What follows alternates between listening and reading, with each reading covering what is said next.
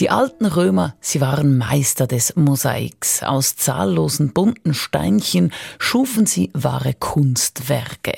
Man kann sie teilweise heute noch in römischen Ruinen bestaunen, auch in der Schweiz. Thomas Weibel mit 100 Sekunden Wissen zu einer Kunstform, die noch weit älter ist, als man meinen könnte.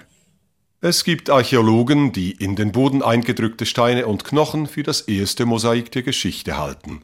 Im thüringischen Bilzingsleben entdeckten sie einen kreisrunden Platz, den Vorfahren des modernen Menschen vor sage und schreibe 400.000 Jahren dekoriert hatten. Mosaiken, wie wir sie heute kennen, ornamentale oder bildliche Darstellungen aus Stein oder Glasplättchen, fertigten nachweislich schon die Sumerer und Ägypter im dritten Jahrtausend vor Christus. Und in der Antike bei Griechen und Römern waren Mosaiken ganz besonders beliebt. Ihr Name kommt denn auch vom spätlateinischen Opus Mosaicum, auf Deutsch ein Werk für die Musen.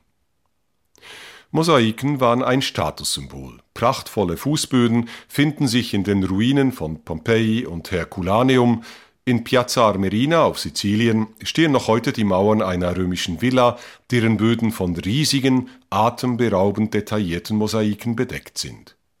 In der Schweiz schließlich, nahe dem Wattländer Dorf Orb, ließ ein namentlich nicht bekannter Römer einen mehr als 100 Räume umfassenden Gutshof bauen, einen Palast mit Blick auf die Alpen, dessen Seele er mit Szenen aus der griechischen Mythologie schmücken ließ.